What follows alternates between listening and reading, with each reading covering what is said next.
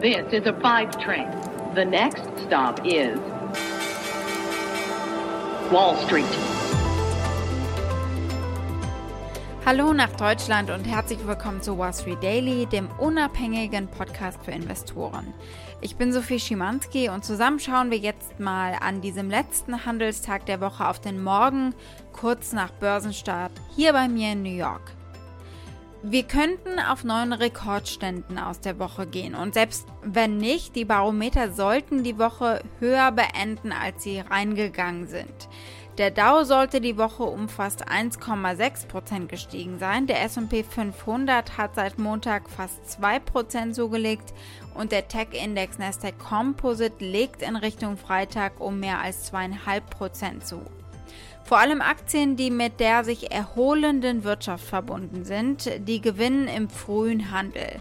Carnival Corporations, also die Kreuzfahrtlinie, stieg um anderthalb Prozent, nachdem es zwei Upgrades an der Wall Street gegeben hat, aufgrund der aufgestauten Nachfrage und aufgrund eines möglichen Neustarts im Sommer. Dazu sprechen wir heute auch noch. Tech-Aktien wie Apple und Netflix zogen sich im frühen Handel leicht zurück.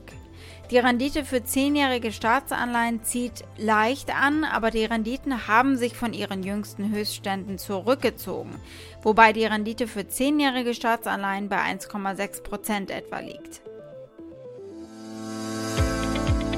Und jetzt fangen an, sich die ersten Bundesstaaten in die Freiheit zurückzuklagen. Ob das funktioniert? Florida Governor Ron DeSantis' lawsuit against the federal government to get cruise ships to start sailing once again. Levi Strauss, die Geschäfte laufen rund beim Jeansproduzenten.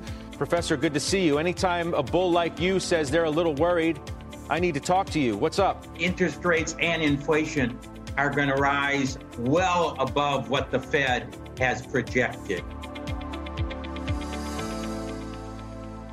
Das unsere Schlagworte heute. Wir werfen als erstes einen Blick auf die Vorhersage vom berühmten Professor für Finanzwissenschaft Jeremy Siegel, der sagt zurücklehnen und genießen. Erst einmal. Dann blicken wir auf die Kreuzfahrtindustrie. Die sagt, sie sollte wie Fluggesellschaften behandelt werden. Bei Boeing gibt es derweil wieder Probleme mit der 737 MAX Maschine. Das japanische Unternehmen Softbank hat ein neues Investment getätigt und das schauen wir uns an. Die Aktie des Tages ist die vom Jeanshersteller aus Bayern Levi Strauss. Die klettert nämlich mehrere Prozent nach guten Berichtsergebnissen.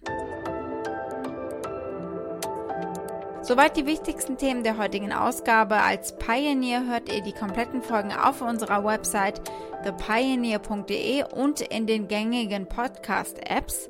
Wenn ihr noch kein Pioneer seid, könnt ihr euch auf unserer Seite anmelden. Damit unterstützt ihr unabhängigen Journalismus, haltet unsere Angebote werbefrei und ihr habt Zugriff auf alle Pioneer-Inhalte.